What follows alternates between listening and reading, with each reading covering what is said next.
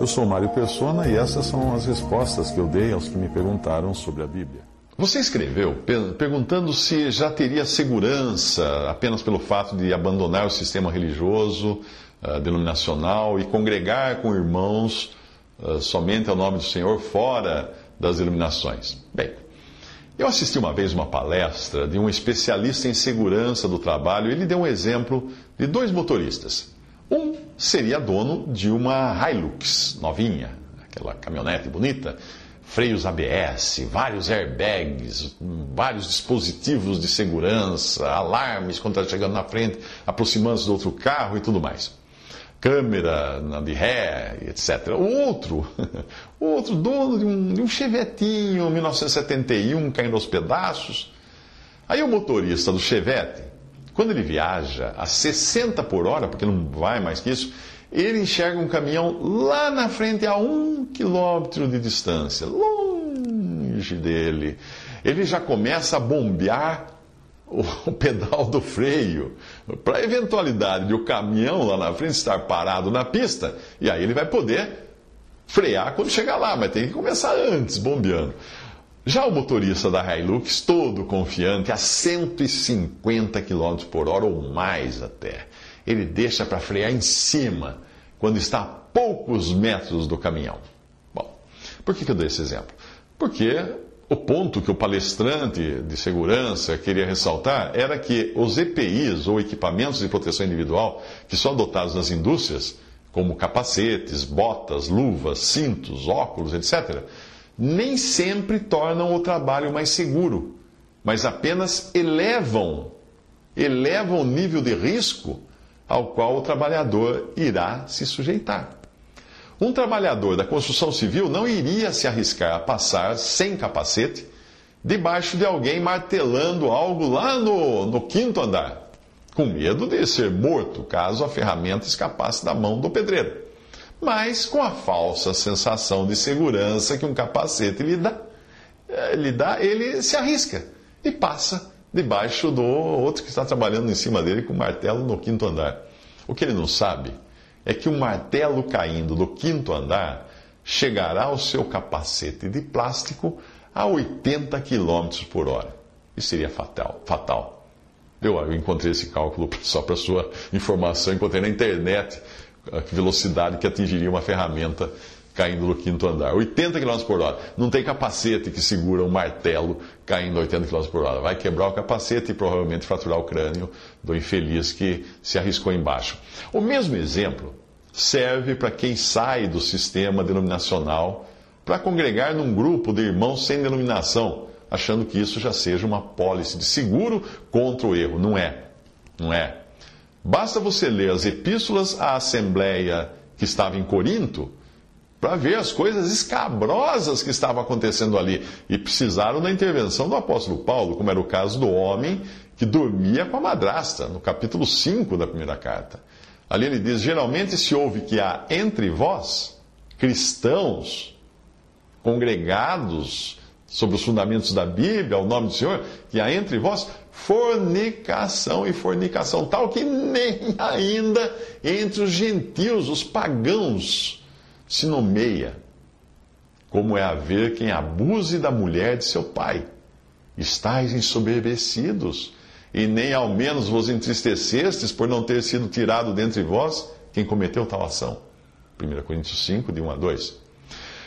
Muitos grupos de cristãos que alegam estar congregados somente ao nome do Senhor e fora dos sistemas denominacionais podem eventualmente ter doutrinas malignas que não são encontradas nem mesmo nas religiões cristãs tradicionais. Eu conheço grupos assim que têm doutrinas escabrosas.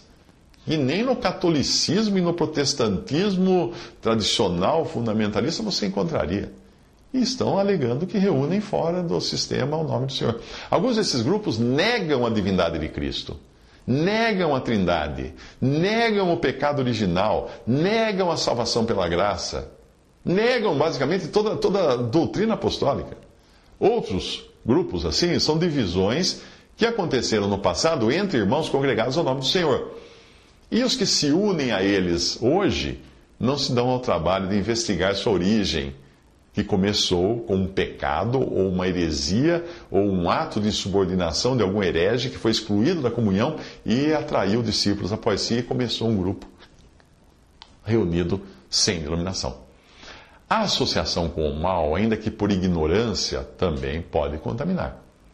Uma assembleia congregada ao nome do Senhor, que exercite o julgamento conforme exigido pela doutrina apostólica, obviamente estará menos propensa a ter o erro disseminado no seu meio, mas nós não devemos ser ingênuos ao ponto de pensar que o erro não possa existir também ali em estado embrionário, em estado latente. Como só é possível a Assembleia julgar aquilo que conhece, aquilo que é, é manifesto, quando o erro se manifesta e é trazido à tona, então sim, aí seguem-se medidas disciplinares que podem envolver o silenciamento de um que ensina o erro ou até mesmo sua exclusão. Uh, o que é ensinado numa assembleia deve ser obrigatoriamente julgado. Conforme ensina 1 Coríntios 14, 29. E falem dois ou três profetas e os outros julguem. Não é o caso de julgar a pessoa, mas sim de julgar suas palavras e suas ações. No capítulo 5 do, da, carta, da primeira carta aos Coríntios, o apóstolo tinha falado do julgamento do mal moral, mas aqui nesse capítulo uh, ah, 14, fala em dois ou três, os outros julguem, o assunto é o mal doutrinário, porque esse também pode, pode levedar toda a massa, como era no caso do mal moral. Obviamente, nas denominações cristãs não existe esse fala em dois ou três, os outros julguem, porque fala o pastor e ninguém julga, não é? Todo mundo engole. Mas ah, a maneira bíblica de congregar ao nome do Senhor é assim: é fala em dois ou três e os outros julguem. E se falarem coisa errada, vão ser chamados para explicar aquilo. O que você jamais ousaria falar para o pastor que está lá na frente, é mesmo? Pastor, por gentileza, sente-se que o que o senhor falou não é bíblico. Hum? Uh, todavia, nos tempos de ruína em que nós vivemos, nem sempre existe conhecimento e maturidade suficientes para exercitar esse julgamento, principalmente em assembleias mais novas, uh, onde todos estão crescendo praticamente juntos no conhecimento da, sã doutrina. Mas o problema também pode ser encontrado entre irmãos de assembleias mais antigas. É. E aí não é por falta de conhecimento e experiência, não, mas por excesso de orgulho de possuir o conhecimento apenas no cérebro. Aí então a peneira fica mais discriminatória, como era a dos fariseus, não é? Que coavam mosquitos e deixavam passar enormes camelos por pura conveniência, para não perder o poder. Grandes danos já foram causados em assembleias de irmãos congregados ao nome do Senhor por uma atitude do tipo: ah, mas se foi o fulano que falou, então está tudo bem. Eu não entendi direito, parece que não está de acordo com a Bíblia, mas foi ele que falou. Devemos nos lembrar de que daqui por diante ninguém conhecemos segundo a carne. 2 Coríntios 10, versículo 2. Veja que até nos primeiros dias da igreja, e mesmo com discípulos de grande reputação entre os irmãos, o inimigo sempre encontrava uma brecha na carne desses mesmos irmãos para semear o erro, como estava acontecendo entre os cristãos da Galácia, que estavam sendo assediados pelos judaizantes que plantavam neles a ideia de que os cristãos ainda estariam sob a lei mosaica e seriam obrigados a observá-la. Hoje está cheio disso no cristianismo. Paulo conta que foi a Jerusalém e menciona os falsos irmãos que se intrometeram e secretamente entraram a espiar a nossa liberdade que temos em Cristo Jesus para nos porem em servidão aos quais nem ainda por uma hora cedemos com sujeição, para que a verdade do Evangelho permanecesse entre vós. E quanto àqueles que pareciam ser alguma coisa, quais tenham sido no outro tempo, não se me dá, Deus não aceita a aparência do homem. Esses, digo, que pareciam ser alguma coisa, nada me comunicaram. E chegando Pedro a Antioquia, lhe resisti na cara, porque era repreensível.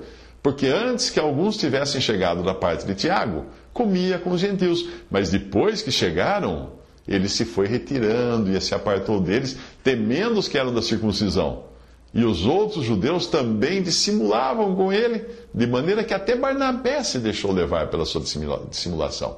Gálatas 2, de 1 a 13. Veja o mal que faz quando a, má doutrina, o legalismo, o judaísmo começa a se introduzir entre uh, os cristãos.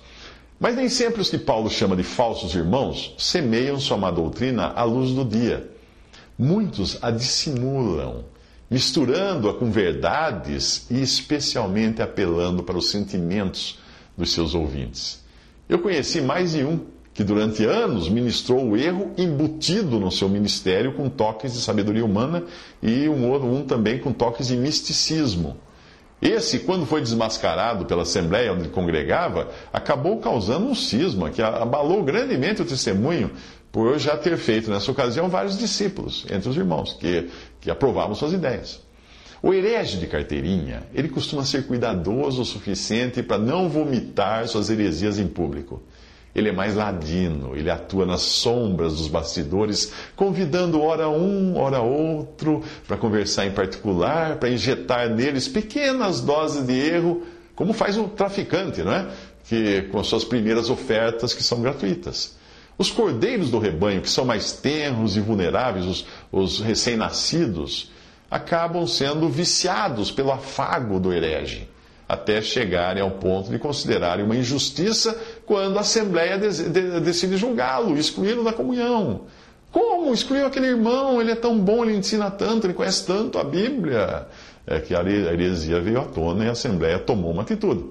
Aí não é apenas aquela estrela sombria que é afastada, mas ele acaba arrastando consigo todos os satélites que orbitavam ao seu redor, atraídos pela pela, pela força da gravidade da sua persuasão.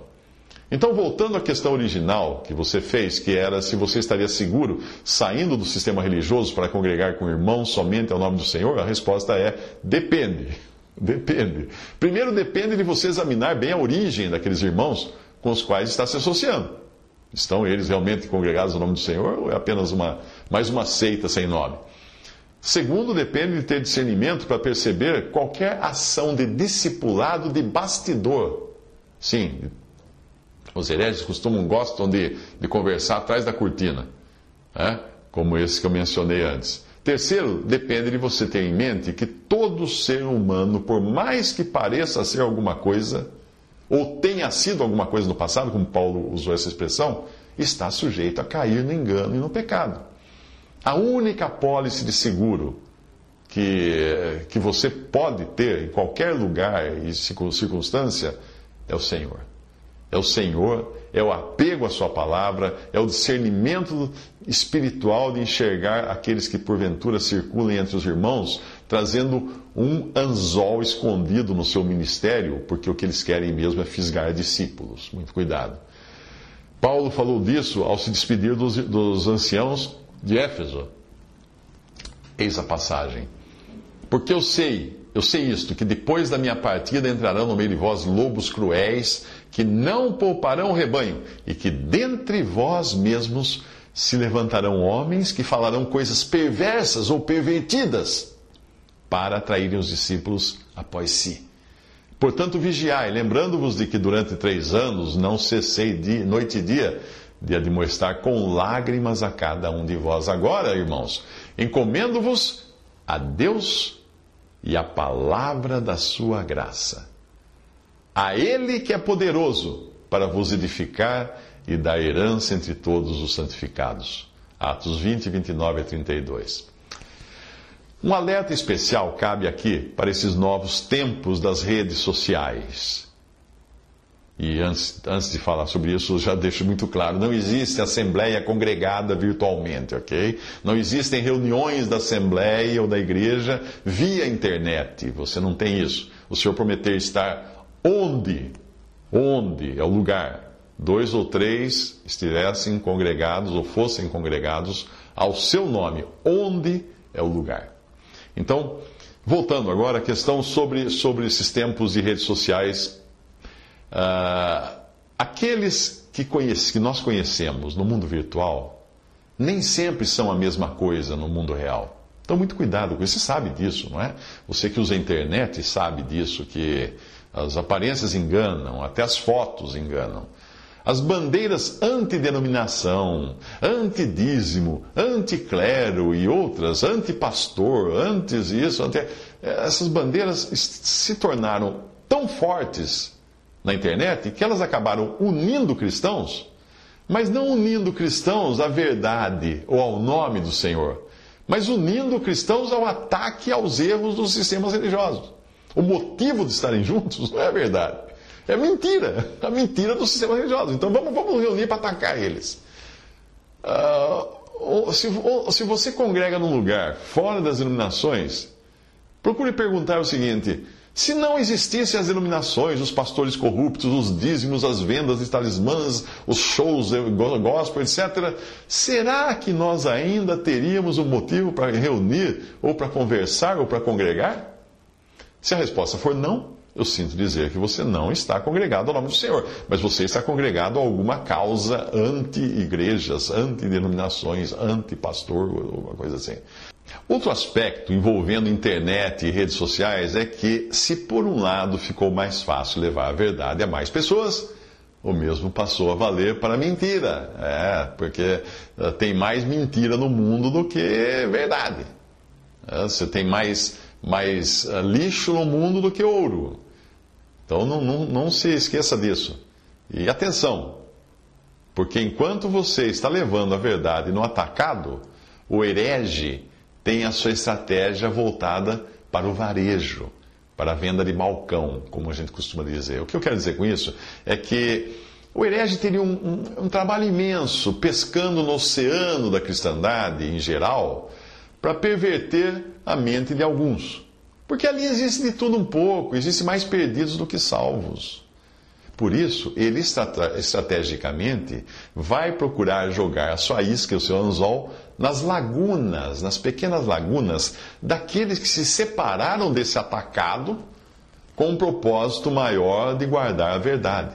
É muito mais fácil você pegar um peixe numa laguna não é? do que no, no mar imenso, na imensidão do mar. Quando uma empresa contrata um vendedor, ela obviamente está interessada na sua capacidade de vender mas muito mais na sua carteira de clientes. Porque, ainda que aquele vendedor amanhã venha a sair da empresa, a sua lista de contatos vai ficar. E uma das estratégias dos hereges, da era das redes sociais, é justamente aproveitar os contatos daqueles que ele considera que valerá a pena desviar da verdade. E esses são encontrados em pequenos grupos pequenos grupos de pessoas com intenção de se ocuparem da verdade. Eu já vi pessoas participarem de grupos ou comunidades virtuais de cristãos apenas para obter a carteira de clientes e depois ir lá abordar por fora, um a um, para vender as suas ideias, para vender o seu peixe, para, jogar o seu veneno. Portanto, fica aqui o alerta e fica também a, solução. O alerta é que não basta se apartar da iniquidade, como ensina 2 Timóteo, é, no, capítulo, no capítulo 2 de 2 Timóteo.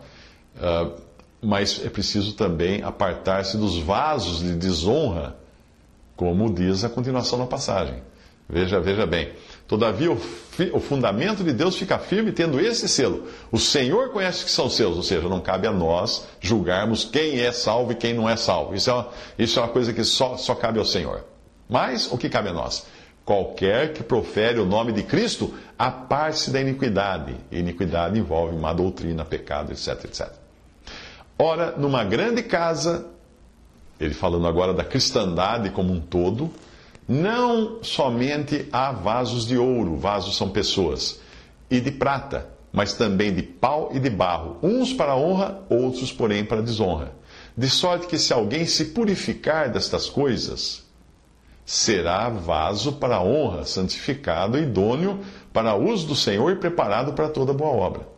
2 Timóteo 2, 19, 21. Então, essa é uma seleção que cabe a você, como cristão, fazer. Apartar-se, não apenas da iniquidade do atacado, mas apartar-se também dos vasos, dos vasos que estão contaminados com essa iniquidade.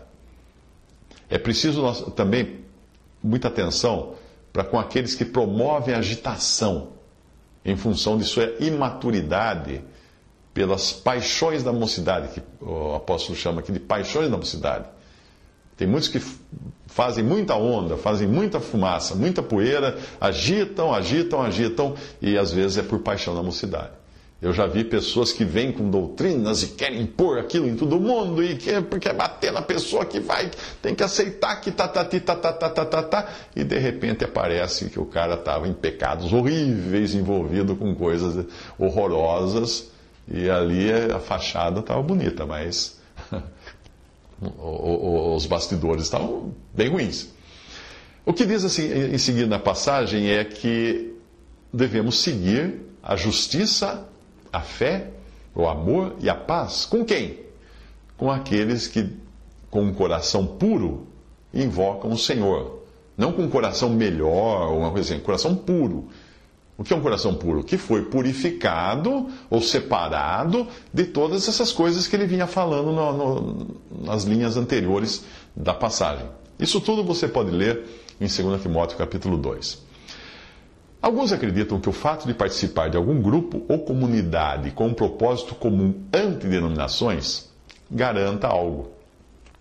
Mas o objetivo deve ser sempre seguir a justiça, a fé, o amor e a paz com os que, com o coração puro ou purificado do erro, invocam o Senhor. Isso é a essência de estar congregado e em comunhão à mesa do Senhor.